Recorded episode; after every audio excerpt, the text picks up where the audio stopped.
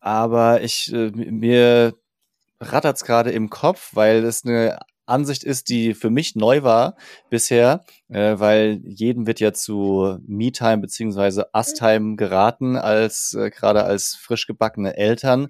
Und ähm, es hat immer sowas von äh, gönnt euch mal Netflix, gönnt euch mal essen gehen, aber dass es nicht nur ist, was ist, was man ja irgendwie so gerne macht, sondern dass es wirklich die, die Basis von allem ist, habe ich so noch nie drüber nachgedacht, aber kann es total nachvollziehen. Das, äh, ja, das hat sich gelohnt, hier dabei zu sein. Cooler Podcast. Das ist keine Rebecca. Ich hab ganz schön, dass ihr da seid.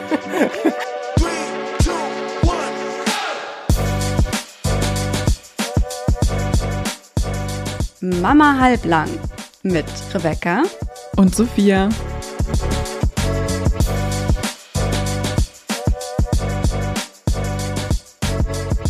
Moin und herzlich willkommen zu einer neuen Folge Mama Halblang. Mein Name ist Sophia und vor mir sitzt wie immer meine zweite Gehirn- und Herzhälfte, Rebecca. Und wir haben yeah. Gäste, nämlich die Bromance Daddies, Nick und Leon. Grüßt euch, schön, dass ihr da seid. Hi, Gude. Gude. Richtig cool, dass dieses Special hier mit euch zustande kommt, denn uns vier verbindet auch einiges. Wir sind alle 2021 Eltern geworden, das heißt, bei uns sind die gleichen Themen zur gleichen Zeit aktuell. Und ich würde sagen, vielleicht machen wir ganz zu Beginn mal eine kurze, schnelle Vorstellungsrunde für alle Bromance-Hörer, die Rebecca und mich nicht kennen und auch andersrum, für alle Mama Halblang-Hörerinnen. Äh, die noch nicht in den Genuss von euch beiden gekommen sind. Ich fange mal ganz bescheiden an, damit ihr wisst, äh, was ich meine. Ich bin Sophia, ich bin 27 Jahre alt und ich habe einen Sohn, der ist jetzt zweieinhalb Jahre alt. Und äh, ich bin visuelle Journalistin bei einer Zeitung, aber nicht weniger wichtig ist mir dieser Podcast hier und das, was Rebecca und ich auf Instagram machen. Ähm, Rebecca und ich, wir kennen uns noch nicht ewig. Ich glaube, drei Jahre jetzt oder so. Mhm. Ungefähr. Seit der Schwangerschaft 2020. Genau, dafür sind wir aber mittlerweile eigentlich fast wie Schwestern, ähm, weil wir genau uns in der Schwangerschaft kennengelernt haben, gemeinsam Mütter geworden sind und seitdem auch ja die heftigsten und schönsten Zeiten miteinander verbringen und durchleben. Und jetzt lasse ich euch zu Wort kommen. Liebe Daddies, Nick, leg du doch gerne mal los und stell dich vor. Sehr gerne. Also ich habe ähm, einen Sohn, der ist fünf und ansonsten dann eben auch das äh, 2021er Corona-Kind. Da habe ich noch eine Tochter bekommen und äh, das ist unsere Geschichte auch, dass wir mehr oder weniger gleichzeitig Vater geworden sind. Denn Leon hat dann nur sechs Tage später nachgelegt. Ne? Uh, krass. Wir haben uns nicht abgesprochen. Aber es ist schon, äh, das muss man sagen, das ist so ziemlich das Coolste, was passieren kann, wenn du mit deinem besten Kumpel gleichzeitig ähm, Papa wirst. Ich habe den großen Vorteil mit den Zwillingen. Jeder kennt das, wenn man ein Kind bekommt, das erste Kind, dann ist das ganz ungewiss. Und ich habe den großen Vorteil jetzt mit Zwillingen, dass ich ganz viel von äh, Nick lernen kann, weil sein Großer einfach schon, ja, ihm ganz viel Erfahrung gegeben hat. Und äh, in unserem Podcast ist es immer so, dass ich ihm ganz viel Fragen stelle und äh, er für mich die Glaskugel ist. Und ja, ich so sehr profitiere. Ich sage immer, ich bin ein besserer Papa durch Nick und das stimmt wirklich. Mega cool. Wie lange das kennt ihr beiden euch schon? Seit zehn Jahren. Also wow. wir haben ursprünglich mal äh, zusammen gearbeitet, haben beim Radio angefangen. Dann hat sich das Ganze so weiterentwickelt Richtung äh, Video, Social Media. Mittlerweile sind wir Podcaster und Creator und ja, beste Kumpels. Und diese Freundschaft ist einfach durch die Kinder noch sehr, sehr viel besser geworden und erst recht durch den Podcast, weil wir einfach äh, dazu gezwungen werden, mal offen zu sprechen und die Hosen runterzulassen. Ähm, was beides vorher nicht unsere absolute Stärke war. Ja, und das tut uns gut und wir freuen uns über jeden, der da dabei ist und äh, zuhört. Mein Mann glaub, sagt immer, dass der Podcast äh, eine Therapiestunde für uns ist. Ja, und ich ja. glaube, das ist wirklich so. Es ist so, oder? Es ist wirklich so. Und ich muss auch sagen, als Nick eine, einen Sohn bekommen hat und wir quasi eine Freundschaft hatten mit ihm, mit Kind und ich ohne Kind, das ist auch so eine Zerreißprobe. Kennt ihr das, wenn du dann so Freunde mhm. hast, die mhm. Kinder bekommen und dann plötzlich leben die schon in einer ganz anderen Welt? Und ich glaube, dass die Kinder uns jetzt wieder total zusammengeschweißt haben. Also auch das kann, kann äh, mit Kindern passieren, so finde ich cool. Ja, da haben wir auch schon mal drüber gesprochen, Sophia und ich, ähm, weil wir mal gefragt wurden in so einer Q&A-Folge, die wir gemacht haben, ob wir genauso gut befreundet wären, wenn wir keine Kinder gekriegt hätten. Und da haben wir beide gesagt, so wahrscheinlich nicht. Ne? Wir hätten wahrscheinlich auch keine großen Berührungspunkte gehabt. Und ähm, ich war damals erst nach Berlin gezogen, ganz frisch, und hatte dann diesen positiven Schwangerschaftstest und habe dann durch Zufall erfahren, dass Sophia auch schwanger ist. Und der Rest ist Geschichte. Jetzt sind wir hier. Wo habt ihr euch kennengelernt? Über Twitter mehr oder weniger. Ah, Ähm, okay. Ja, und bei damals- gleichen das- Arbeitgeber, ne, gearbeitet. Genau. Und das dann ging es so nach irgendwann der, darum. nach der klassischen Baby-Vorbereitungskursgeschichte oder so. Nee, nee. Nee, ähm, es, äh, irgendwann ging es bei mir darum, wer ersetzt mich denn oder wer vertritt mich denn bei mir bei der Arbeit? Und dann meinte meine damalige Vorgesetzte zu mir, ja, es gibt da eigentlich jemanden, die wäre perfekt dafür, aber die ist selber gerade schwanger und gerade in Mutterschutz gegangen. Sophia war, war mir ja drei Monate voraus. Und ähm, so wie sie, das damals beschrieben hat und ich ja ungefähr Sophias Profil kannte, ähm, dachte ich so, hm, das kann eigentlich nur Sophia sein. Hab sie bei Instagram gesucht und ähm, wir haben gegenseitig gesehen, ah, okay, schwanger und ähm, damit war es besiegelt. Witzig. Ich Cool. glaube, seitdem haben wir jeden Tag. Jeden Tag zwölf Minuten Sprachnachrichten. Wirklich. Und aus den Sprachnachrichten wurde irgendwann der Podcast, genau. Und ich Ähm, habe diesen ganz tollen Post noch gesehen bei euch, muss ich gerade sagen an der Stelle, weil Ja. irgendjemand von euch geschrieben hat, ihr freut euch so auf das äh, die Zeit, wenn die Kinder mal aus dem Gröbsten raus sind und ihr Zeit für eine echte Freundschaft habt, was Ja. ihr bisher Ja. noch nicht hattet. Und das, da hatte ich Gänsehaut, als ich das gelesen habe, weil Danke. das kann ich voll nachvollziehen und glaube, das wird richtig, richtig toll ähm, für euch. Wir hatten ja diese kinderfreie Freundschaft schon und bei uns ist es eher so, dass wir ein bisschen dem hinterher trauern. Äh, Wir Mhm. haben immer zusammen Sport gemacht, haben auf Google Maps so einen Feldweg umbenannt in Weg zum Sixpack. Damals konnte man das noch umbenennen. den, den Weg haben wir nie zu Ende gegangen, also zu, zumindest körperlich und ähm, freuen uns da genauso drauf und das wird bei euch bestimmt genauso, wenn ihr dann mal den ganzen täglichen Schmerz und äh, die ganzen Aufgaben ein bisschen überwunden habt, wird es, glaube ich, Ja. sensationell, wenn ihr das gemeinsam durchgemacht habt. Wenn die Kinder 18 sind dann. Fühlt sich an wie in weiter Ferne. Ja, den Post hatte Rebecca gemacht, äh, so ganz spontan aus der Hüfte geschossen, hat sie manchmal einfach wunderbare Ergüsse, einfach schreibt wirklich schöne Texte. Ähm, und ich habe ich hab das gesehen, sie hatte mich auch nicht vorgewarnt, ich habe einfach so losgeheult, weil ähm, ich auch einfach gerade eine schwere Phase habe, ständig mit Ja. dem Kleinen alleine bin, äh, mein Mann sein MBA-Studium fertig macht und äh, ja, Rebecca mit zweitem Kind, es ist einfach gerade so heftig für uns beide. Ähm, wir schreiben uns so jeden Tag irgendwie, ey, ich bin komplett am Arsch und Mhm. ähm, die andere, ja, ich auch. Willkommen im Club. ähm, ja, und wir hatten aber letztens, als, ich, als wir uns mit unseren Kids getroffen hatten und die tatsächlich mal miteinander gespielt, so nach zwei Jahren, so einfach diesen kleinen Lichtblick, diesen kleinen Moment, so, ah, okay, so kann es mal werden, dass wir uns Mhm. tatsächlich mal unterhalten können als Freundinnen. ja. Das geht jetzt Ähm, aber los, oder? So, so mit knapp über zwei. Also ich finde so die Aussicht Ja, ist gerade ja, genau. richtig gut. Dass Ja. die Kinder sich wirklich untereinander auch beschäftigen können und man, man Kaffee trinkt. Einfach nur, es sind ja, äh, zehn Minuten reichen ja manchmal schon für Ja. ein kleines Gespräch ohne Unterbrechung. Ja, Unterbrechung, genau. Das, das Kind. ist das Stichpunkt. Nee, So, weil Sophias Sohn war, oh sorry, ja. Alles gut. Was wolltest du sagen? Ich will sagen, Sophias Sohn ähm, war immer so eine kleine Rakete, was auch so die körperliche Entwicklung an, äh, angeht. Und meine Tochter hing da immer so ein bisschen hinterher. Und ich glaube, deswegen konnten die auch nicht so viel miteinander anfangen eine ganze Weile. Und jetzt haben die endlich so eine Grenze beide überschritten, wo das einfach total gut, äh, gut geht und sie ihm auch immer hinterher sprinten möchte und alles hinterher machen möchte und nachmachen möchte. Das ist ganz süß. Und deswegen war das, Das heißt, so ein kleiner Die verstehen sich auch gut miteinander, mit, also untereinander Ja. mittlerweile. Seit neuestem. Cool. neues Ja. Weil das wäre ja, das ist ja dann ähm, das Schlimmste, was passieren kann, wenn man als Freundin Kinder hat und die Kinder verstehen sich nicht. Ja, das war unsere Sorge ganz lange. Ja, es es war halt fast schon vorher so eine, immer so eine war. Gewissheit. Es war, weil es war immer stressig, wenn wir uns getroffen haben mit den Kleinen, weil irgendwie hat mein, meiner dann ihrer Tochter auf den Latz gegeben, weil er einfach irgendwie Mhm. schon viel mehr konnte. Oder wenn wir bei denen waren, war er dann so voll, voll schüchtern und ich dachte schon so, ja, okay, also das wird vielleicht einfach nichts mehr. Ja. Ähm, aber nee, das letzte Mal war wirklich, war wirklich wunderschön. So, wir sind jetzt schon richtig losgaloppiert, Leute. Ich muss uns hier mal ein bisschen einfängen. Also Vorstellungsrunde, glaube ich. Ähm, Rebecca, du hast dich noch nicht vorgestellt hier offiziell für Ach so. alle. Ja, äh, Gude, ähm, ich bin auch noch da. Ich habe ähm, zwei Kinder. Meine Tochter ist zwei, mein, also zwei und drei Monate und mein Sohn ist drei Monate alt und das war's.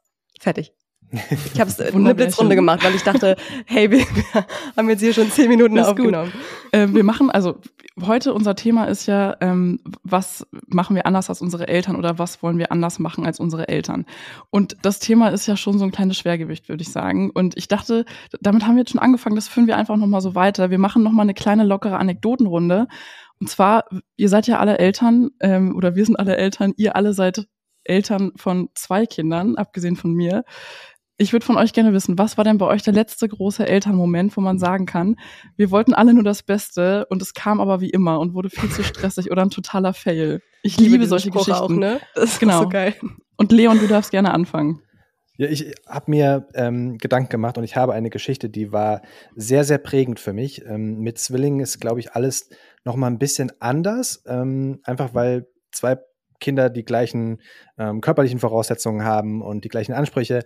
Und ich wollte ihnen wirklich was Gutes tun und wir sind mit Bobbycars raus. Also Bobbycars sind gerade ähm, der Shit für sie. Und wir wohnen am Feld und ich dachte so, ey, im Feld kann nicht viel passieren, ja. Wir gehen mit den Bobbycars raus und fahren einfach. Sie hatten total viel Spaß, sind wirklich schnell gefahren, die Schuhe waren dahin. Ähm, kennt auch jede, jedes Elternteil, glaube ich. Merkst immer viel zu spät, dass die Schuhe so abgeschrubbert werden.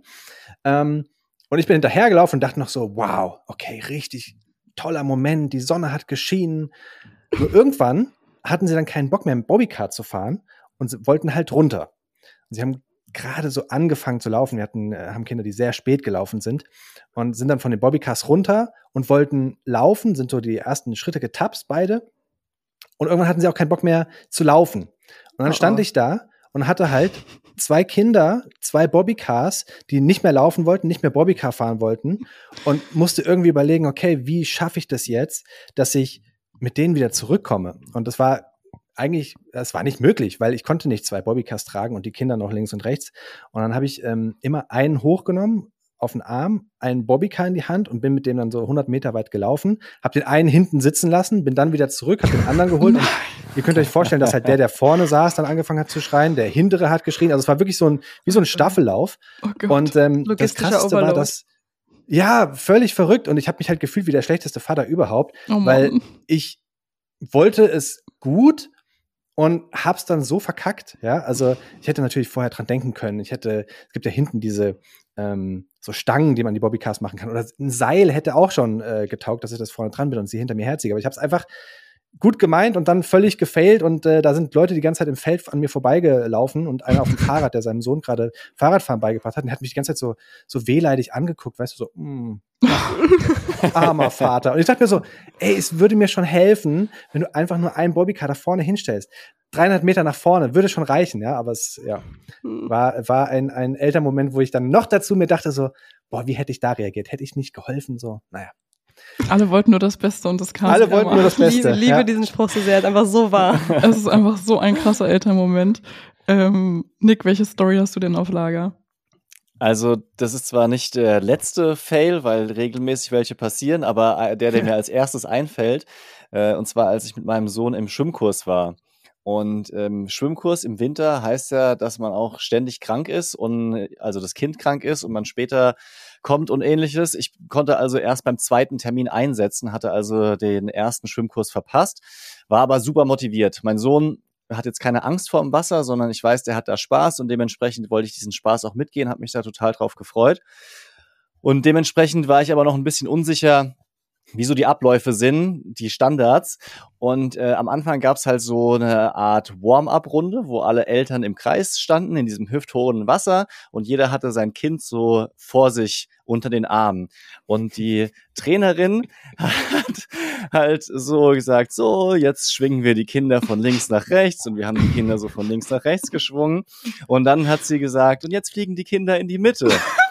Und ich dachte so, ja, alles klar, also ich meine, die sollen ja bestimmt auch ans Wasser gewöhnt werden, finde ich jetzt hart, aber die Trainerin wird schon wissen, was los ist. Und Nein. dann zählt sie so an, eins, zwei, drei. Und ich dachte so, pff, alles klar, die, die wird schon wissen, was passiert. Ich mache mich so richtig bereit und dachte so, mein Sohn soll richtig Spaß haben, der soll richtig fliegen. pack, pack ihn halt so richtig kräftig unter den Arm und bei drei feuer ich ihn in die Luft, in die, in die Mitte. er hebt hat und fliegt natürlich als einziger. Und während er in der Luft ist, sehe ich halt wie die anderen Eltern hm, so zeitlupenmäßig wie bei Matrix bei mir rüber zu gucken und denken so, was macht er denn? Er fliegt nach oben und bam, knallt in die Mitte. Ich habe mich so schäbig gefühlt und habe noch vorher gedacht, das könnte eng werden. Das könnte eng werden, wenn alle werfen. Ja, die treffen sich bestimmt in die Mitte, aber anyway, wir machen hier, was die Trainerin sagt. Puh. Oh nein. War, ich heule. War, war ein bisschen unangenehm. Okay, Rebecca, egal was wir beide noch erzählen, diese Geschichte. Wird nicht lustiger, nein. Rebecca, magst du erzählen? Ich muss, ich muss kurz mein Mikrofon auf Stumm schalten und kurz, kurz weiter mir die Tränchen trocknen, ey. Kann nicht mehr. Ähm, ja, also bei mir, wir waren ja, äh, wir waren, letzte Woche waren wir bei meiner Mutter zu Besuch für eine Woche. Einfach so ein bisschen Alltagsurlaub haben wir gemacht, um so ein paar mehr erwachsene Hände zu haben, die uns helfen.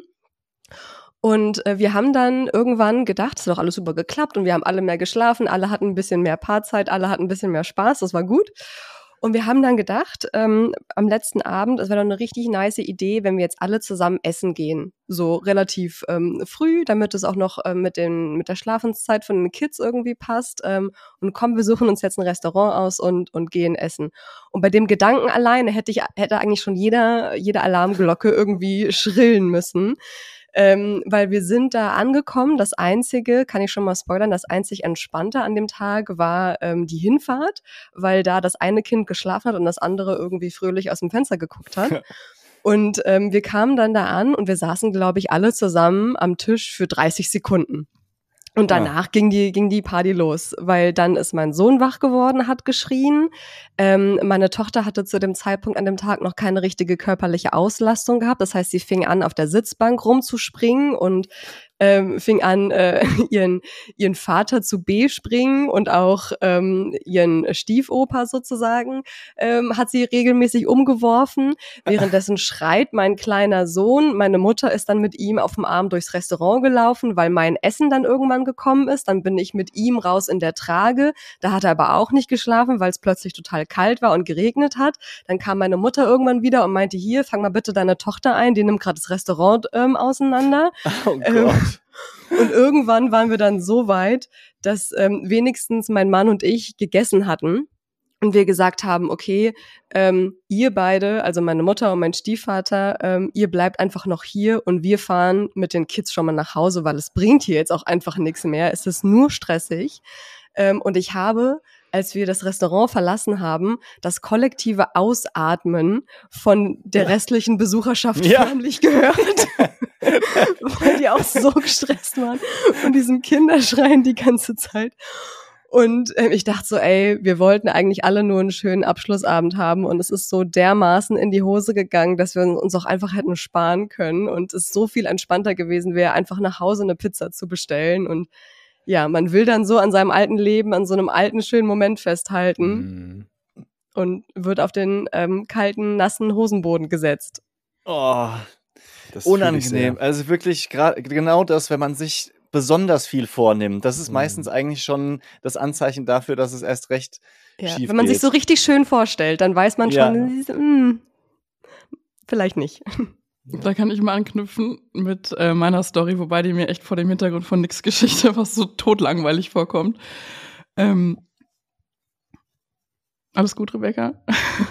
ja, ich musste nur mal kurz horchen, ob ich ihn schreien höre. Äh, Jetzt, sonst erzähl deine Geschichte weiter und ich gucke einmal kurz nach ihm. Ich bin sofort wieder da. Schön die schalldichten Kopfhörer ja. auf. Hey, der Trick zu einer ruhigen Aufnahme ist, das Babyfon so stumm zu schalten, ist doch klar. Ich bin sofort wieder da. Okay, also, soll ich jetzt einfach weiter erzählen? Ich mache mal einfach weiter. Äh, Rebecca kennt die Story auch schon. Und zwar, ähm, also wir waren letzte Woche mit dem Wohnmobil unterwegs. Das war so ein kleiner, großer Traum von meinem Mann und mir, das einfach mal gemacht zu haben. Mhm. Denn wir haben zu Beginn unserer Beziehung vor sechs Jahren, waren wir zweimal mit dem Zelt in Norwegen. Und ähm, wir haben dann einfach oft genug im Regen unser Zelt auf und abgebaut und haben immer so links und rechts geschaut. Ähm, und da waren halt immer so die, die großen erwachsenen Camper, irgendwie so Elke und Wolfgang, die dann so ähm, einfach nur, ja. Ich muss einmal umziehen in die Küche und ihn in die Trage nehmen, weil ja, er ist wach und ja, er ist schreit. Es tut mir wahnsinnig leid. Ich erzähle ähm, einfach mal eine Anekdote weiter und du rödelst dir gemütlich einen ab. Ja, okay, perfekt. Kannst du ja dein Mikrofon auf stumm schalten vielleicht? Ja, na klar. Nee, ich wollte eigentlich das, den ganzen Hintergrund, ähm, Atmo heißt das doch im Fernsehen so schön. Ich wollte die Atmo eigentlich. So, das ist auch gut. Das ist auch gut. Total, total real. Ich mach mein Mikro aus. Ist authentisch. ja. Genau, also wir haben dann immer links und rechts geschaut und ähm, dachten immer so, wenn wir mal groß sind, dann mieten wir uns irgendwann mal so ein Wohnmobil, so wie Elke und Wolfgang, und müssen dann einfach echt nur die Markise einmal ausfahren und haben es richtig gemütlich. Und letzte Woche war es dann endlich soweit, ähm, endlich erwachsen, Wohnmobil gemietet und ähm, Kind und Kegel eingepackt. Das ist auch immer ein endloses Gerödel, Ja. um nur eine Woche außer Ja. Haus zu sein. Es ist unglaublich. Und ähm, genau, an einem Abend, da, also wir haben, wir haben da so einen Fernseher, so einen, so einen Satellitenfernseher gehabt. Und äh, großer Kindheitstraum von meinem Mann, Satelliten-TV im Urlaub zu schauen, weil er das als Kind nie hatte. So, Okay. völlig random, aber ja. Und ich habe die ersten Abende immer noch so gesagt, nee, komm, äh, unser Sohn hat in letzter Zeit auch eh so viel geglotzt und die sind wir doch in der Natur und Outdoor und das ist doch irgendwie, jetzt müssen wir doch nicht glotzen, das können wir doch auch zu Hause und so. Naja, großer Traum von ihm, irgendwann war es dann soweit. Ähm, abends wurde diese, dieser Satelliten-TV eingeschaltet. Und wir haben es uns dann aber auch richtig gemütlich gemacht und dachten so, ganz ehrlich, jetzt lassen wir fünf gerade sein, wir lassen jetzt einfach mal richtig locker.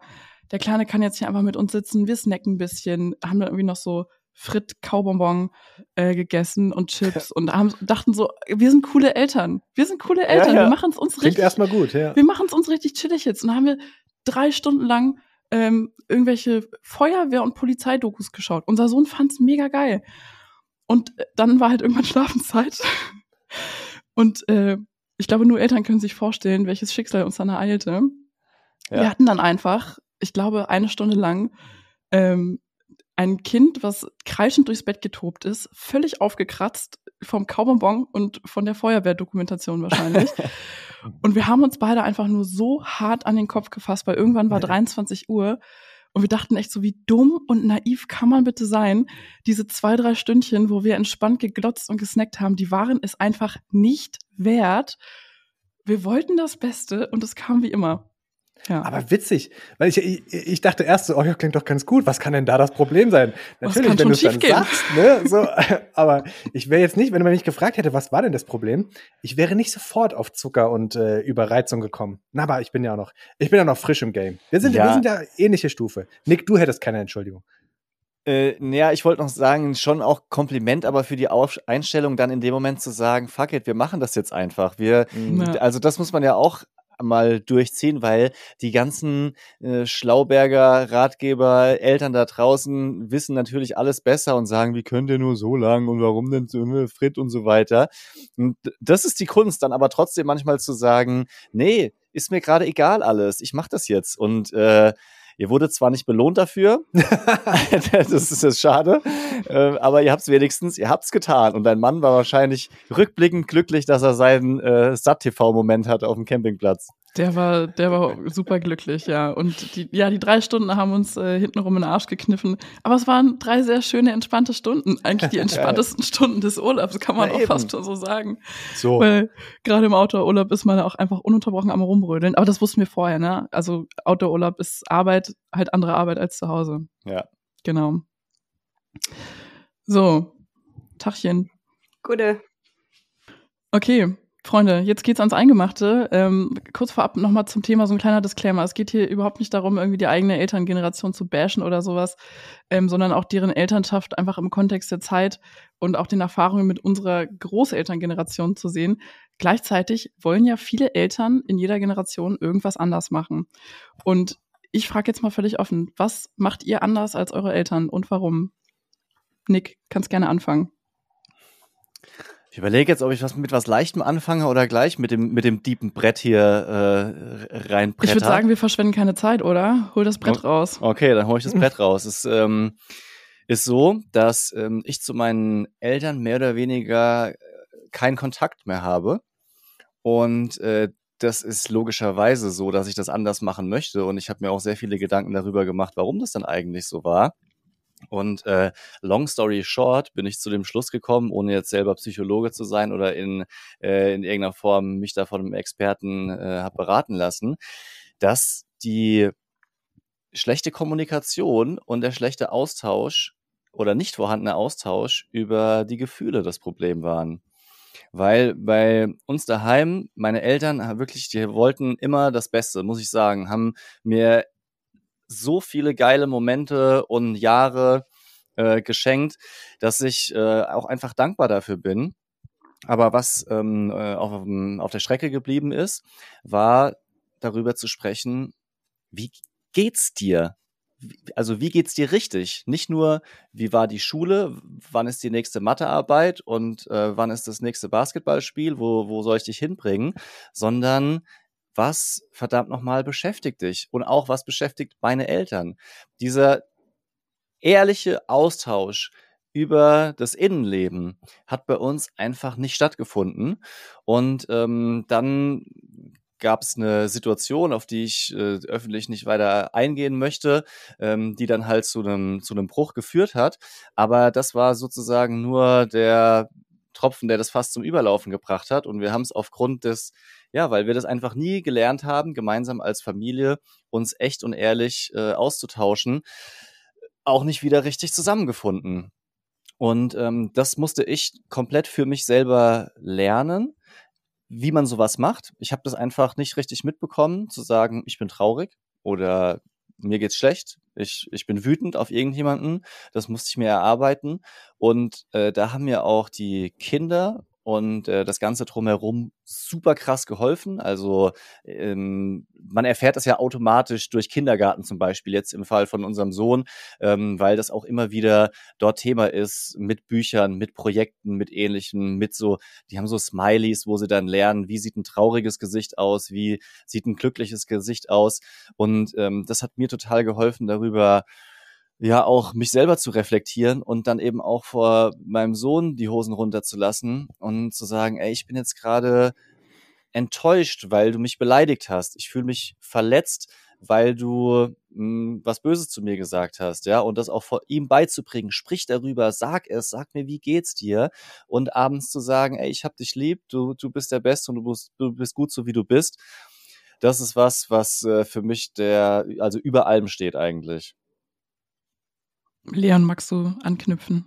Also bei mir ist es nicht so krass wie bei Nick, sondern ich glaube, ich habe eine fantastische Kindheit gehabt mit ganz großartigen Eltern und meine äh, Eltern haben alles für mich und meine Geschwister untergeordnet, dass wir wirklich eine super Kindheit hatten. Also zum Beispiel mein ähm, Papa hatte eine Ausbildung gemacht und äh, dann haben sie gemerkt, dass es äh, mit dem Geld knapp werden würde. Deswegen hat er nochmal ein Studium angefangen. Dann war er tatsächlich äh, quasi für mich in meiner Kindheit oder so bis drei, vier Jahre da und meine Mutter ist arbeiten gegangen. Ähm, was ja schon so vertauschtes Rollenbild vor allem für die damalige Zeit ist. Ich, meine, ich bin jetzt 39, das habe ich vorhin nicht gesagt. Ähm, und deswegen, also ich glaube, ich würde rückblickend ganz, ganz viel so machen wollen wie meine Eltern, weil ich bin, glaube ich, also it, it turns out, äh, ich bin ein Kerl geworden, der äh, keine Drogen nimmt, der nicht auf die schiefe Bahn geraten ist. Und das ist ja so das Wichtigste. Ne? Also man möchte ja für seine Kinder, dass man sie äh, so auf die Strecke bekommt, dass sie am Ende sich äh, in den Spiegel schauen können und sagen können, ja, ich bin zufrieden mit dem, was aus mir geworden ist. Und äh, das würde ich mir für meine Kinder wünschen. Wenn ich eine Sache ändern wollen würde, dann glaube ich, würde ich versuchen, so die Leidenschaften meiner Kinder noch ein bisschen mehr zu teilen. Also ganz konkretes Beispiel, ich bin glühender Fußballfan, Eintracht Frankfurt ist mein Verein und ähm, Rebecca macht den Daumen hoch. Rebecca ist tatsächlich ähm, wirklich Fußballfan, also sie ist Konnoisseurin. Ja. Fantastisch. So, wir müssen mal gemeinsam ins Stadion gehen, wenn du in Frankfurt bist. Ähm, und mein Papa mag Fußball nicht so, meine Mutter auch nicht. Ähm, was nicht schlimm ist. Mein Vater hat versucht, keine Ahnung, so ein bisschen die, die Leidenschaft zu teilen, aber er hat es halt nicht so gefühlt. Und ich glaube, du würdest eine noch engere Bindung zu deinem Kind aufbauen, wenn du die Leidenschaften, egal welche das sind, wenn mein Kind, keine Ahnung, Kunstrad fahren, ich spinne rum, gut finde, dann würde ich versuchen, mich da so reinzuarbeiten, dass ich einfach eine Basis habe, wie ich auch ja, das verstehen kann, was meine Kinder mögen und mich mit ihnen darüber austauschen kann. Das hätte ich mir damals gewünscht, dass mein Vater wirklich noch ein bisschen glühender ist für das, was ich so richtig brenne. Also du meinst ein Hobby und Interessen nutzen, um dann wirklich die Beziehung und Bindung ja. Äh, ja, aufzubauen und einfach zu stärken. Ja. Stell dir mal vor, er wäre irgendwann um die Ecke gekommen und hätte so hier Rabona, Hackentrick, Fallrückzieher, einfach aus dem Nichts, im, im Stillen geübt und dann packt er die Tricks vor dir aus. Das, doch, das klingt nach einem Film mit deutschen Schauspielern, mit so einem Matthias Schweighöfer-Film. ja, stimmt. Kick it like, like Papa Leon. Ja, genau. Ja. Süß. Rebecca, bist du gerade, äh, magst du gerade sprechen? Ansonsten würde ich einmal. Rebecca? Oh, es wird, es wird das Flashing Ah, okay, er schläft, er ist ja, einschlafen. Stillen und ich ist immer eine eigene Sache. Ähm, äh, ja, ich äh, hoff's. Ich bin mir nicht ganz Rebecca, sicher. Rebecca ist ja unsere große Soziologin und hat, äh, hat so die, die Gabe und das, ähm, das Talent, einfach äh, ähm, so Dinge gut zusammenzufassen und dann nochmal einen eigenen Take mit reinzubringen und am besten noch irgend, irgendein wissenschaftliches Wissen zu droppen. Ähm, deswegen dachte ich, hast du vielleicht einen intelligenten Take auf Lager oder auch eigene Jetzt Gedanken zum gespannt. Thema. Oh Gott, ähm, also wo ich so ein bisschen äh, mit anknüpfen kann, ist so die äh, Geschichte mit der emotionalen Kommunikation. Das war jetzt bei uns ähm, nie so schlimm, dass ich mit meinen Eltern irgendwie gebrochen hätte oder so. Ähm, aber ich kann total ähm, verstehen, dass man, dass man irgendwann an den Punkt kommt. Ähm, und also bei mir hatte das so den, den Effekt, dass ich so ein super emotionaler Mensch geworden bin und wirklich jede Emotion, äh, Emotion bis ins kleinste Detail ausdiskutieren möchte und muss. Ähm, ne? Findest du auch? Ja, findest du auch. Ähm, und äh, was ich anders machen möchte als meine Eltern, ähm, das ist darüber hinaus gar nicht so viel, ist ähm, es tut, es tut mir so leid, ich würde dieses Thema so gern mit der Ernsthaftigkeit behandeln, dass es verdient, aber es ist gerade so ein Ding der Unmöglichkeit. Ähm, Das ist mega süß. Wirklich cute. ähm, ist ähm, mich nicht scheiden lassen. Also ähm, ich weiß, dass es, ähm, äh, dass es manchmal Situationen und Gründe gibt, ähm, die das erzwingen. Ähm, und diese selbstständige Entscheidung ähm, von Paaren, die sich irgendwann dazu entschließen, möchte ich gar nicht irgendwie angreifen oder in Frage stellen. Irgendwann kommt man vielleicht an diesen Punkt unter bestimmten Gegebenheiten.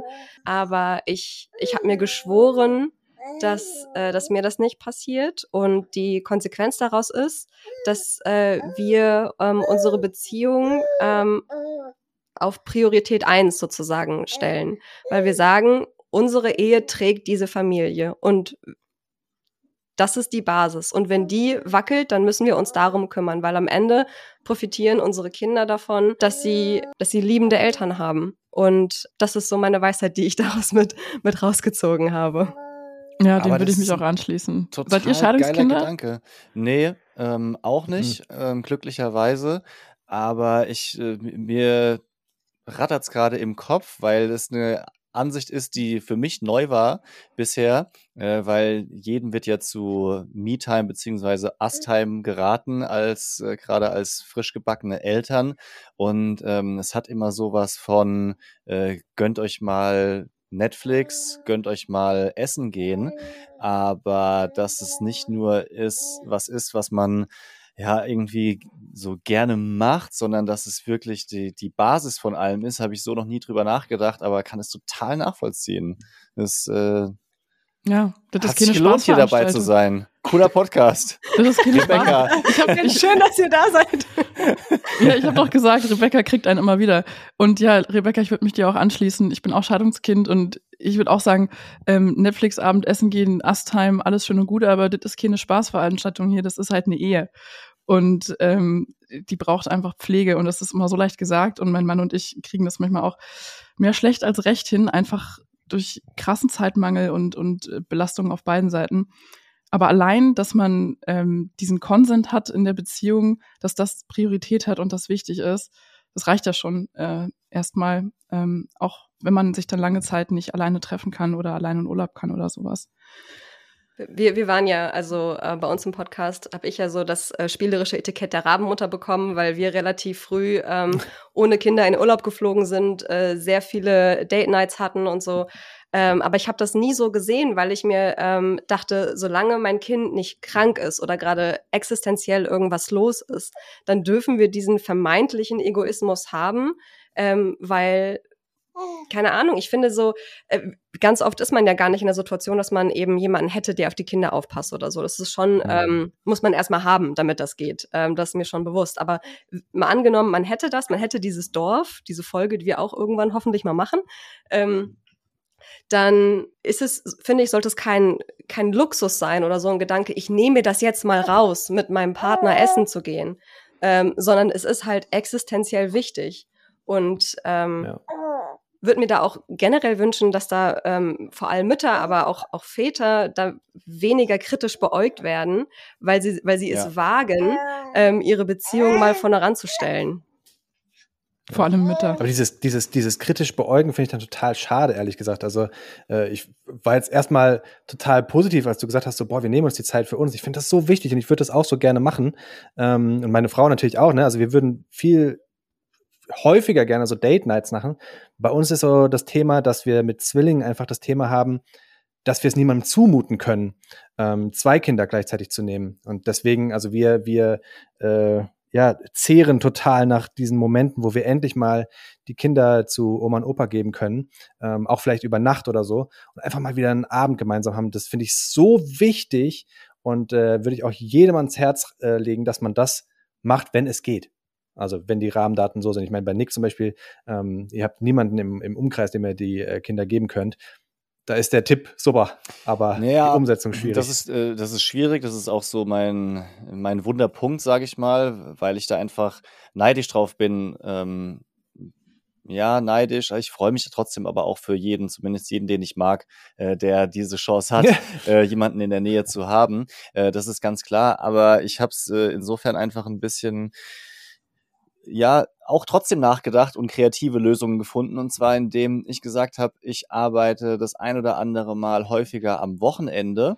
Das ist zwar für meine Frau dann nicht perfekt, weil sie dann an einem freien Tag zwei Kinder hat, während ich arbeite, aber im Umkehrschluss haben wir dann oft an Kita-Tagen eben Zeit zu zweit und anders würden wir die nicht bekommen. Deswegen äh, in, in unserer Welt, also ähm, wir sind ja beim Hessischen Rundfunk und machen viele so selbstständige Sachen, kann man sich das ganz gut legen. Bei meiner Frau ist es ähnlich. Äh, ist das eine Lösung, die unter den Umständen noch hilft? Ja, und da bin ich froh drüber, manchmal einfach nur so, so, so dann so halbe Tage zu haben, an denen wir auch gemeinsam was erledigen. Muss ja jeder für sich selber finden, was das ist. Wir gehen ja nicht irgendwie in ins äh, Spa oder ähnliches, sondern einfach gemeinsam ausgedehnt zu frühstücken oder hier was rumzuräumen, was sonst seit zwei Monaten liegen geblieben ist, ist dann teilweise schon echt angenehm und äh, ist dann ja schon, schon hilfreich.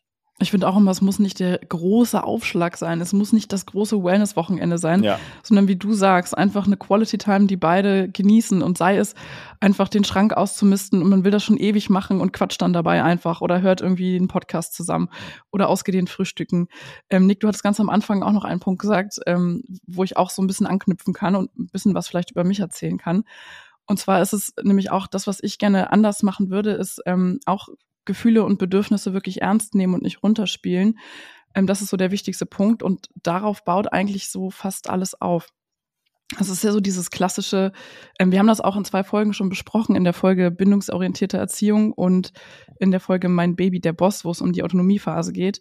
Ähm, und der Klassiker ist ja, das Kind tut sich irgendwie weh, schlägt sich das Knie auf oder stößt sich ähm, und, und weint halt und hat Schmerzen.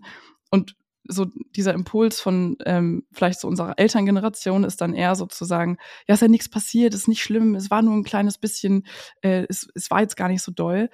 Ähm, und was ich halt gerne anders mache, ist dann ja einfach die Gefühle tatsächlich ernst nehmen und auch die Emotionen aushalten. Es geht auch ganz viel um Aushalten, dass wir sagen, okay, die Trauer darf gerade da sein, der Schmerz darf da sein. Wenn ich dich in der Kita abgebe und du weinst, dann ist es okay und ähm, ich bin irgendwie auch ein bisschen traurig dabei. Und ja, so, ähm, so ein bisschen vom, was sein muss und wie es sein sollte, wegzukommen ähm, ins, ins Fühlen und wirklich da auch, ja, Gefühle von ganz kleinen Menschen, die einfach keine kleinen Erwachsenen sein sollten, sondern einfach kleine, perfekte Menschen sind, wirklich ernst zu nehmen. Das ist so mein Thema in der ganzen Total. Elternschaft schon bisher. Ja. Und es geht auch schon früher, als ich dachte. Also ja. ähm, ich habe so irgendwie in meinem Prozess, das ist irgendwie dann erst mit drei, vier oder sowas, also als der Sohn äh, so alt war, äh, angefangen, aber auch mit äh, unseren zweijährigen Kindern funktioniert das, wenn du sagst, stimmt's, äh, du vermisst die Mama, ja, und dann ja, so, und das ist was anderes, als zu sagen, passt schon und sie kommt gleich wieder ähm, und ablenken oder sowas in die Richtung. Ja. Ähm, das ist super, super wichtig. Wie und bist du damals drauf gekommen? Du meinst gerade, als dein Sohn drei war, bist du so drauf gekommen? Also wie hast du den Weg dahin gefunden? Äh, das kam eigentlich durch Kindergarten, weil wir unserer Meinung nach eine gute Kita haben, die halt dann auch äh, viel von dem teilt, was sie macht. Also wir haben so eine so eine App, die so eine Art Facebook von der Kita ist, wo dann jeden Tag Bildposts mit Texten und sowas gemacht werden. Und da sieht man dann halt auch die Sachen, die sie gemacht haben. Und da gab es eben diese äh, Projekte zum Beispiel, äh, was ich vorhin gesagt habe, mit, also Faustlos heißt so ein Programm, ja, wo sie dann lernen, mit Wut, Emotionen umzugehen. Äh, und wir hatten dann halt auch diese regelmäßigen Feedback-Gespräche, wo man immer mit so ein bisschen Bauchschmerzen hingeht und wo sie uns dann auch immer mal wieder Tipps gegeben haben, was man machen kann bei bestimmten Themen, die halt das eigene Kind hat. Und äh, das habe ich total gerne angenommen und immer mir auch dann diese Bücher mit unserem Sohn durchgelesen.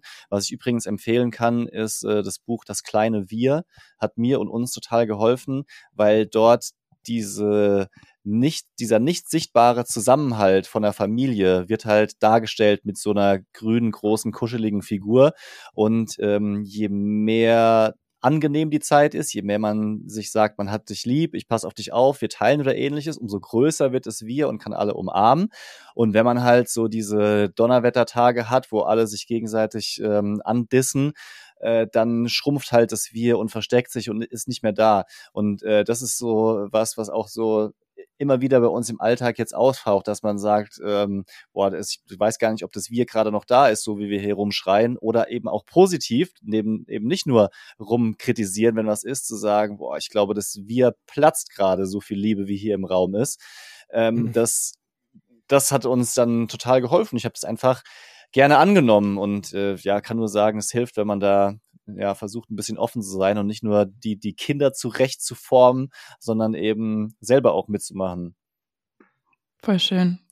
Ähm, da kann ich auch gerade richtig relaten, dieses, wenn es so Donnerwettertage gibt, das ist ein, finde ich, schöner Begriff. Und wir hatten zuletzt auch immer wieder Phasen, wo ich dann auch so dachte, ey, sind wir wirklich so? Wollen wir wirklich so auch zueinander sein? Auch mein Mann und ich, irgendwie so durchgehend schlechte Stimmung.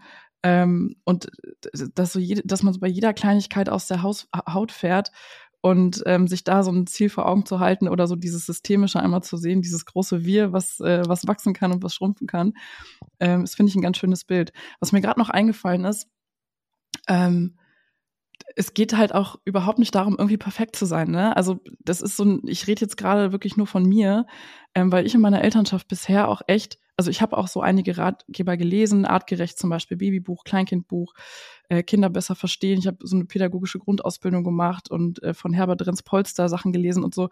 Ich habe echt viel ähm, Wissen mir reingezogen.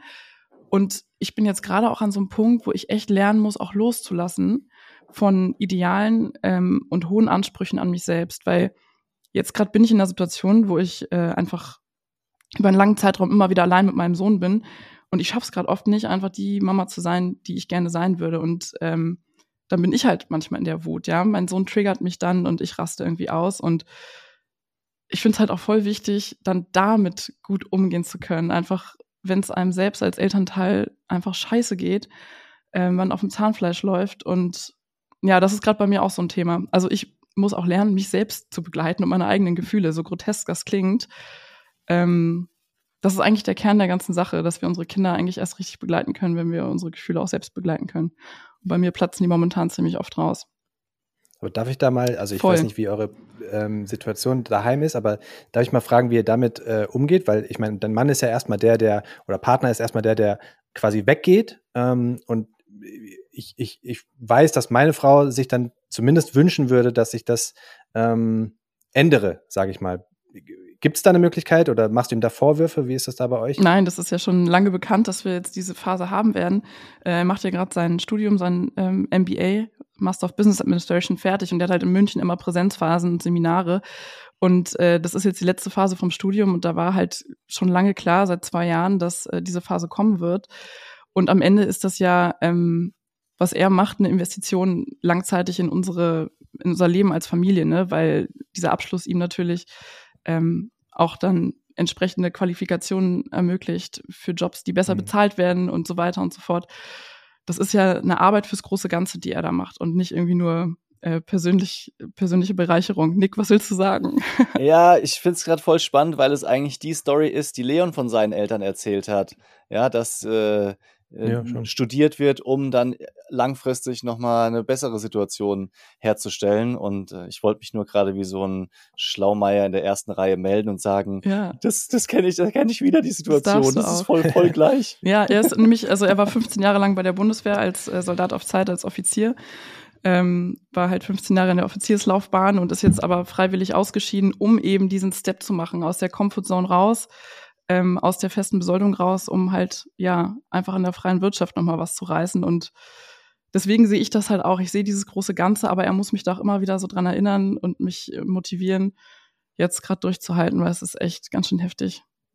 Wir hatten eine ähnliche Folge wie das, die, die, die wir heute bei euch machen, zu dem Thema, wie wir so, was wir besser machen wollen als unsere Eltern. Und ähm, da war eine große Studie aus Neuseeland ähm, mit bei uns. Wir haben immer so ein Factsheet, wo wir halt Fakten passend zu dem Thema haben.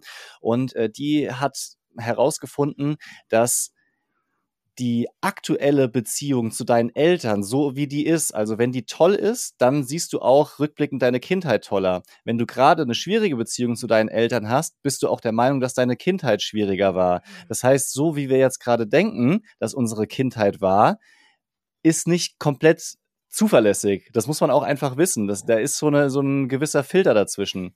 Spannend. Menschliche Erinnerung ist sowieso äh, eine schwierige Sache. Nick, danke für den Factsheet-Input in unserer Folge, dass du das bei uns mit reinträgst. Wir haben leider kein Team, das hinter uns steht und uns äh, die ganzen geilen Sachen recherchiert. Das müssen wir immer selbst machen. Ähm, ich erinnere mich, dass wir in der Schule mal Besuch von der ähm, Kriminalkommissarin hatten und äh, die hat uns aufgeklärt über alle möglichen Themen und dann ähm, hat sie sich plötzlich in die Ecke gestellt mit dem Gesicht zur Wand und meinte so, ähm, wer kann meine Augenfarbe sagen? Und das konnte halt niemand zuverlässig. Und dann meinte sie, ey, ich sitze hier seit einer Dreiviertelstunde im Kreis und erzähle, ihr sitzt maximal fünf Meter von mir entfernt und ihr könnt euch nicht an meine Augenfarbe erinnern. Mhm. So funktioniert menschliche Erinnerung. Nämlich eigentlich ja. gar nicht. ist wirklich ja. gruselig, wenn man das mal so erlebt okay, wir, wir haben jetzt ähm, ja hier und da so angeschnitten, was wir anders machen wollen als unsere Eltern. Ich dachte mir, es wäre auch ganz cool, wenn wir die Folge so ein bisschen inhaltlich auf einer positiven Note enden lassen. Was wollen wir denn genauso wie unsere Eltern machen oder welche Kindheitserinnerungen wollen wir weitergeben oder auch so welches Ritual, welche liebevollen Tricks? Leon, fang du doch mal an. Ich habe ja schon so viel Positives erzählt. Mich würde interessieren, was der Nick an äh, Positives äh, hat, oder? Also, okay. ich meine, ich kann jetzt noch weiter erzählen, wie toll meine Kindheit war. was vielleicht auch daran liegt, dass ich gerade so ein äh, super Verhältnis zu meinen Eltern Schön. habe, weil unsere Eltern, also meine Eltern, uns einfach extrem supporten gerade. Und ich, ich glaube, es würde, es würde auch nicht funktionieren mit den Twinnies ähm, ohne meine Eltern. Also äh, liebe Grüße an euch, falls ihr gerade zuhört. Ähm, ich würde wirklich, ich würde total viel übernehmen wollen von, von meinen Eltern. Also sie waren nicht so, dass sie uns richtig krass viel Regeln aufgestellt haben, glaube ich. Sie waren relativ locker in vielem. Das hat dazu geführt, dass wir ähm, ja relativ viel Platz hatten, um uns selbst zu entfalten. Das würde ich auf jeden Fall übernehmen wollen. An Ritualen hatten wir extrem viele und Rituale finde ich deswegen vielleicht auch so toll und so schön und versuche das auch jetzt schon äh, meinen Kindern so ein bisschen näher zu bringen. Also wenn es so kleine Sachen sind wie, dass sonntags immer gemeinsam gefrühstückt wird. Das ist jetzt nichts in der kleinen äh, Babyzeit, ne? Aber bis heute kommt eigentlich unsere ganze Familie sonntags zusammen zu meinen Eltern und äh, frühstückt gemeinsam. Wir fahren gemeinsam in Urlaube. Also dieses, dieses Band hinten raus durch Rituale zu festigen, ist mir extrem wichtig. Ähm, aber Nick, bitte, ich, ich äh, möchte eigentlich nur wissen, was du übernehmen würdest von den Eltern. Okay, ich habe äh, zwei Sachen, die ich droppen kann. Zum einen ist es äh, ein großes Wort, aber das äh, ist Aufopferung. Also meine Eltern haben äh, immer alles gegeben, um ja, die Sachen auch zu tun, die ich gerne gemacht habe. Konkret Basketballtraining. Also ich habe leistungssportmäßig Basketball gespielt, äh, so zwischen 12 und 20 und musste da fünf, sechs Mal in der Woche zum Training oder zu Spielen gefahren werden. Und das war eine halbe Stunde weg. Meine Mutter war Lehrerin, hat dann äh, ihre ganze Arbeit mitgenommen in der Tasche und auf der Tribüne von der Halle ihre Vorbereitungen für die Schule gemacht. Und das ist nicht selbstverständlich. Ähm, hätte auch sagen können, ja, du musst da gucken, wie du hinkommst, auch wenn du mit dem Zug zwei Stunden unterwegs bist, habe ich keinen Bock mehr da, dazu. Das fand ich mega. und ich hatte so geile Kindergeburtstage. Also ich habe so gute Erinnerungen weil das ganze Dorf war da, alle Kinder aus der Klasse oder aus der Kindergartengruppe mit einem mega Kuchenbuffet. Meine Oma war dabei, meine Tanten, die haben alle entertained und gemacht. Da gab's die, die besten Spiele bei uns im Garten. Ähm, Gerade eins davon, so eine Art Cricket heißt, ich weiß nicht, ob ihr das kennt, wo man, was man so auf dem Rasen spielt, so eine Art ja, wie nennt man das, Hockey durch so kleine Tore durch, habe ich gestern wiedergefunden und hatte so positive Erinnerungen daran, will das mit meinen Kindern jetzt auch spielen. Und ähm, deswegen möchte ich auch, dass meine Kinder äh, sensationelle Kindergeburtstage haben. Nicht in erster Linie von den Geschenken, schon, sondern von dem Programm und dem, was da so passiert und von der Anzahl an Menschen. Von der Anzahl an Menschen. Das hast du übernommen. Ganz, ja, ja. Es muss das ganze Dorf ja, kommen. Schon irgendwie. Und ich bin aber auch voll leidenschaftlich und denk mir Spiele und Parcours und ähnliche Sachen aus. Meine Mama hat sich bei Kindergeburtstagen immer so hart ins Zeug gelegt die dann echt so Schnitzeljagden vorbereitet und dann so eine Piratenkarte gestaltet ja. und mit dem Feuerzeug die Ränder so abgebrannt und hatte auch so richtig ähm, Bücher zu Hause. Ich weiß, was hat man kaum noch mehr im Schrank stehen, aber halt Bücher, ähm, wo man dann äh, so Ideen hatte für Kindergeburtstage und dann, ja, Schnitzeljagd. Ich hatte auch mal eine Halloween-Party, wo sie echt die ganze Wohnung abgedunkelt und mit Spinnweben und Netzen und dann so, so ein Gruselbuffet und so. Ja, das ist auch echt eine, eine ja. schöne Kindheits- oder sogar auch Jugenderinnerung bei mir auf jeden Fall. Ähm, ansonsten noch, ähm, mein Papa hat auch mal krass so meine Interessen gefördert, also ist da so richtig reingegangen. Ähm, hat auch immer ähm, so unseren Horizont versucht zu erweitern, ist viel mit uns in Museen gegangen, hat uns mitgenommen auf eigentlich so Erwachsenenveranstaltungen, ähm, wo wir dann mal so mit dabei sein durften.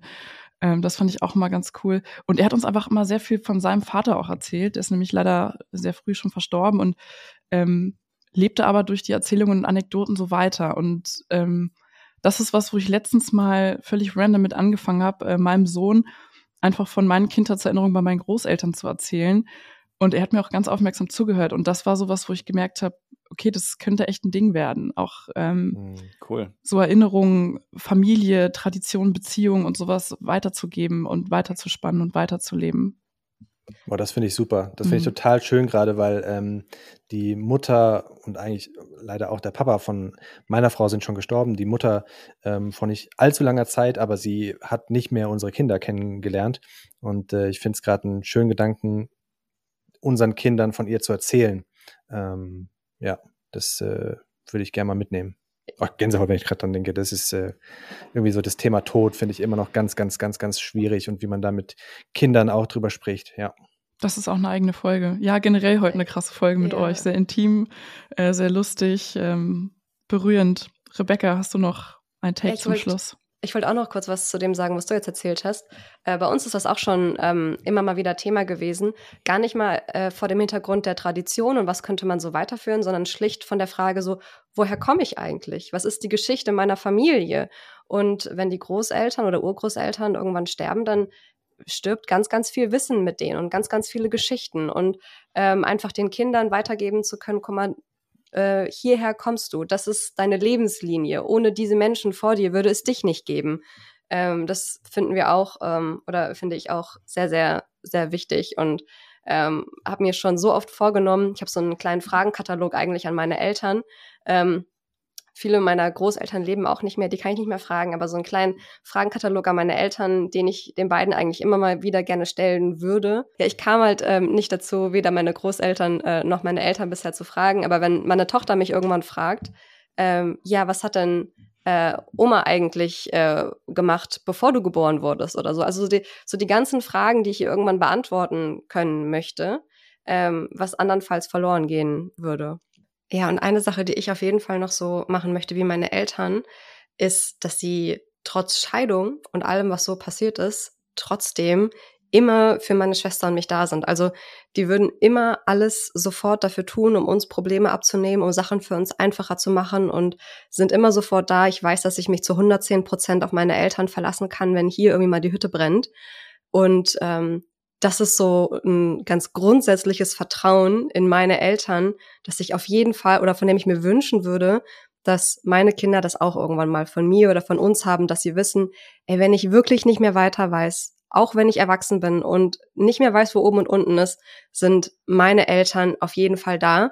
Und ich habe da auch letztens hatte ich so ein Instagram-Reel gesehen, das ich ultra schön fand und was vielleicht auch so ein kleiner Abschluss irgendwie für die Folge sein kann, weil im, im Groben stand da in dem Reel drin, dass unsere Elterngeneration alles gegeben haben, was sie konnten, bis sie sozusagen ihre Decke erreicht haben, ihr Limit erreicht haben, wirklich alles in unsere Erziehung gesteckt haben, was sie eben zu der Zeit geben konnten und dann so ihre Decke erreicht haben. Und deren Decke ist dann unser Boden geworden. Unser Boden, auf dem wir stehen, auf dem dann die Erziehung unserer Kinder fußt. Und wir geben auch so viel, bis wir unsere Decke erreicht haben.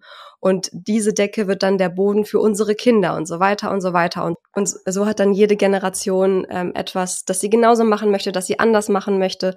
So und folgt einfach so dem, dem Lauf der Dinge. Und das fand ich einfach sehr schön zusammengefasst.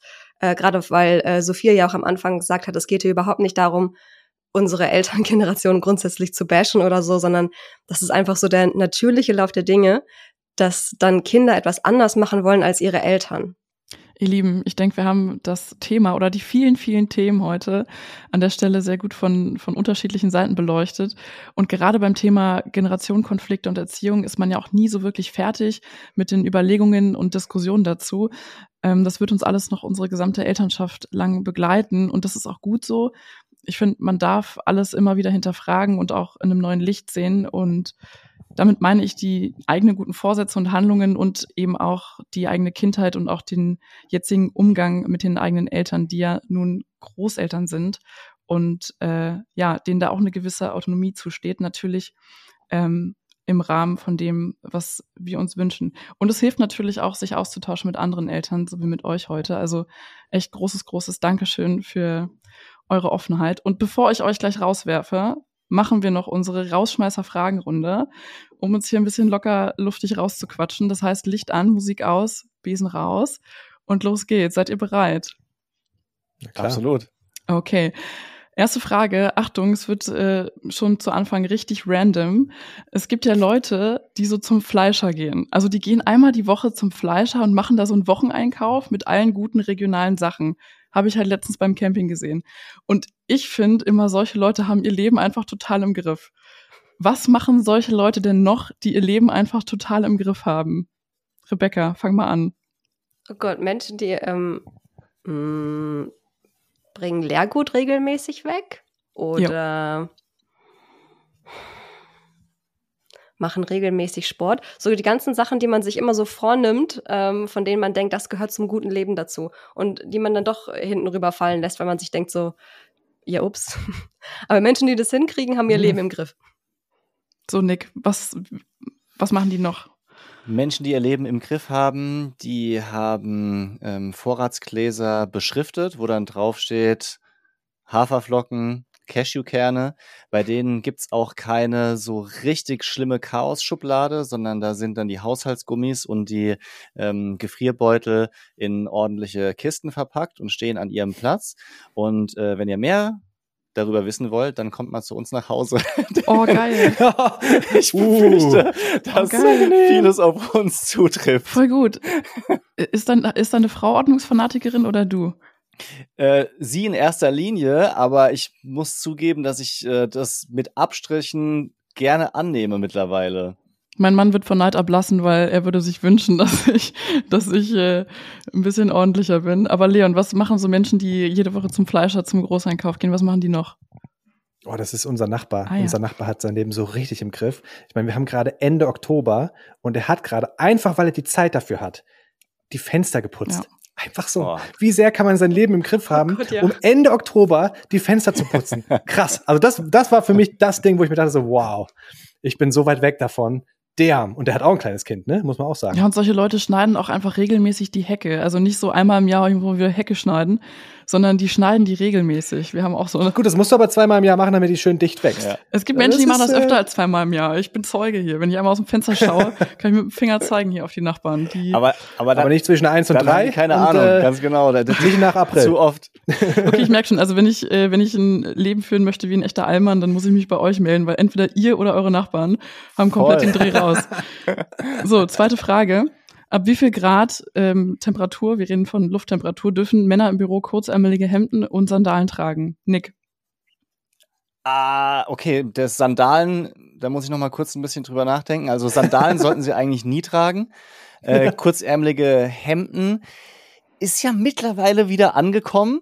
Also nicht nur als Notfall-Outfit, sondern auch so äh, ganz gut als, als Style.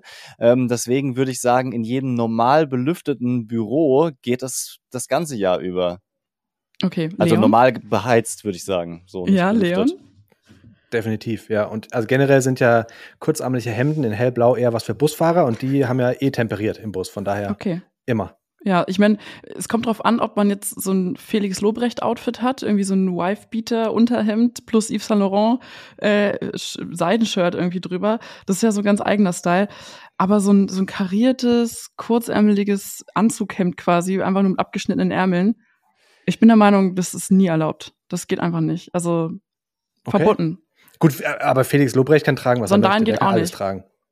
Felix Lobrecht darf alles. Männer, Männerfüße sollten, glaube ich, immer verdeckt sein, ehrlich gesagt. Im Darf Büro ich kurz zumindest. fragen, ist, ist eine Sandale bei dir auch ähm, ein Schuh, der, wo quasi der Hacken hinten offen ist, also die Ferse? Also ist bei dir nur eine Sandale, wenn es auch hinten so einen Riemen hat? Nee, was du gerade ansprichst, ist ein Slipper, würde ich sagen. Ah. Ein Slipper. Ein Slipper. Das ist ein Slipper, wo die, Zehen, wo die Zehen verdeckt sind. Aber ich wette, Rebecca hat noch den abschließenden Take dazu. Nee, ich sehe das wie Sophia. Ich sehe das konservativ. Das ist nie erlaubt. So, Sorry. Freunde. Dann die dritte Frage. Ah, es wird noch mal ein bisschen schnulzig. Wofür seid ihr heute dankbar? Rebecca, fang an. Ey, das ist auch so ein Tag, an dem du mich sowas nicht fragen darfst, ne? I know, I know. ähm, aber vor dem Hintergrund, was gerade ähm, in der Welt passiert, würde ich sagen, dafür, dass keiner von uns krank ist, dass keiner von uns äh, um sein Leben fürchten muss, äh, dass es uns gut geht, dass wir ein Dach über dem Kopf haben, ähm, dass wir uns nicht Sorgen machen müssen, wo, unser wo unsere nächste Mahlzeit herkommt dass hier alle Grundbedürfnisse einfach problemlos gedeckt sind. Dass ich mein Kind jeden Abend ein kuschelig, weiches, warmes Bett betten kann und weiß, dass es die Nacht sicher durchschlafen wird. Nick und Leon, habt ihr was zu ergänzen oder schließt ihr euch einfach an? Wir haben immer was zu ergänzen, das darfst du uns nicht fragen. Ich wollte gerade sagen, ich darf so Quatsch, so, so Podcaster Quatschnudeln nicht fragen. Aber dann also bitte ich, hau raus, Nick. Ich mach, ja genau. Also ich bin dankbar, dass nach Hand, Mund, Fuß und Erkältung beide wieder gesund und im Kindergarten sind, meine Kinder. Und ich bin dankbar für diesen Tipp von Rebecca oder diese Sichtweise, ähm, Ehe first, möchte ich es mal knapp zusammenfassen. Äh, das ähm, bleibt länger als bis zum Ende dieses Gesprächs bei mir hängen. Wir müssen so Hüte machen, Rebecca, so bestickte Kappen mit Ehe First. Nicht America oh, First, ja. sondern Ehe First. Das ist gut. T-Shirts, Merchandise. Okay, Leon, du darfst noch ich ergänzen. Hab nur was, ich habe nur was ganz, ganz, ganz, ganz, ganz, ganz Kleines, weil ich finde, ähm, die Nacht entscheidet immer darüber, wie der Tag für Eltern wird. Und ich bin einfach heute so unfassbar dankbar, dass ich eine gute Nacht hatte. Wir wechseln uns immer ab mit den Twinnies. Einer von uns beiden, meiner Frau und mir, schläft immer bei den Jungs im Zimmer das war diese Nacht ich. Normalerweise schreckt man drei, vier Mal die Nacht auf und heute haben wir einfach durchgeschlafen. Ich bin sehr, sehr dankbar. Es war eine ganz tolle Nacht. Ich liebe meine Kinder. Es ist alles schön. oh, ich kenne dieses Gefühl noch so gut, wenn man einfach gut geschlafen hat und man am, äh, am nächsten Morgen aufwacht ja. und sich denkt, das Leben ist schön. Es ist einfach ein anderes genau Lebensgefühl, genau wenn man genug Schlaf bekommt. Ich äh, erfahre das wieder schmerzhaft dass das so kommt ist. wieder, das kommt wieder, ganz mhm. versprochen. Ja, ja, das, das Ding ist, ich weiß es ja auch, dass es wiederkommt, aber wenn du so richtig drin steckst, denkst du so, Alter, mhm. ich muss mich selbst gleich an die Wand klatschen, weil ich weiß nicht, wie ich das ja, noch klar. eine Nacht machen soll. Danke fürs Einschalten und Zuhören. Hat uns echt Spaß gemacht heute mit euch. Liebe Bromance Daddies, ihr könnt uns ja mal zu euch einladen, finde ich, oder? Unbedingt. Ich sehr, sehr auch. gerne. Auf jeden Fall. Lasst uns das gerne machen. Cool. Wir hören uns hier ganz bald wieder bei Mama Halblang. Stimmt's, Rebecca? Ja. Ja. Ich kann, ich, ich, kann, ich kann nicht so richtig versprechen, wann, aber es kommt dann noch ein Special mit einer Hebamme. Und ähm, Die wir Dorffolge. dürfen, wir dürfen euch auch ganz bald erklären und erzählen, warum unsere Folgenanzahl in den nächsten Monaten so ein bisschen runtergefahren wird. Äh, Leute, wir ackern im Hintergrund an einer Ja. riesigen Sache. Ganz bald dürfen wir mehr verraten. Ähm, schnallt euch schon mal komplett an und bis dahin machen wir mal alle halblang.